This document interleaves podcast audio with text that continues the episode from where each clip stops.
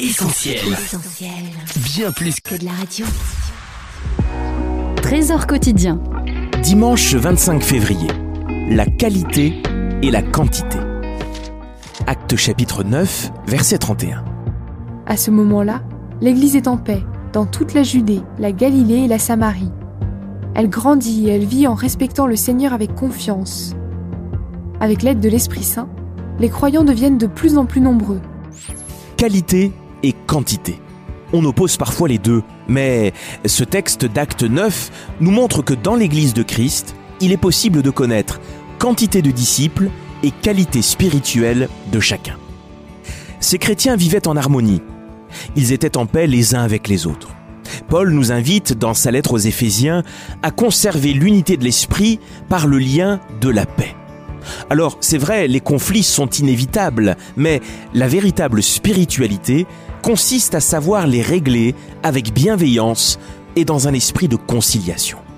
Ces croyants marchaient dans la crainte de Dieu. Vous savez, nous n'avons pas reçu un esprit de servitude. Romains 8 dit que c'est un esprit d'adoption qui nous permet d'appeler Dieu notre Père. Cependant, il nous faut manifester un profond respect envers Dieu, en honorant sa sainteté et en fuyant tout ce qui pourrait l'offenser.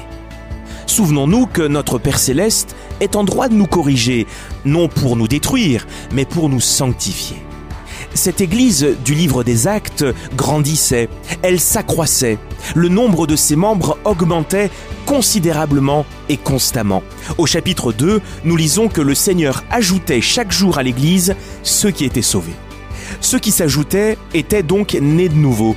Ils s'étaient repentis de leurs péchés et ils avaient mis leur foi dans le Seigneur et Sauveur Jésus-Christ. Le résultat est que l'Église s'édifiait, étant bien coordonnée pour être un temple saint dans le Seigneur et habité de son esprit. Jésus a dit, Je bâtirai mon Église. C'est lui qui en est l'architecte et il veut continuer de la bâtir selon les mêmes plans.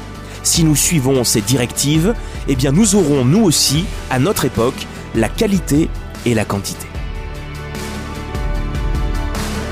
C'était Trésor quotidien en partenariat avec Viens et Voix. Mettez du divin dans votre quotidien et retrouvez d'autres messages sur notre site essentielbible.com. Retrouvez tous nos programmes sur essentielbible.com ou sur l'application mobile d'Essentiel Radio.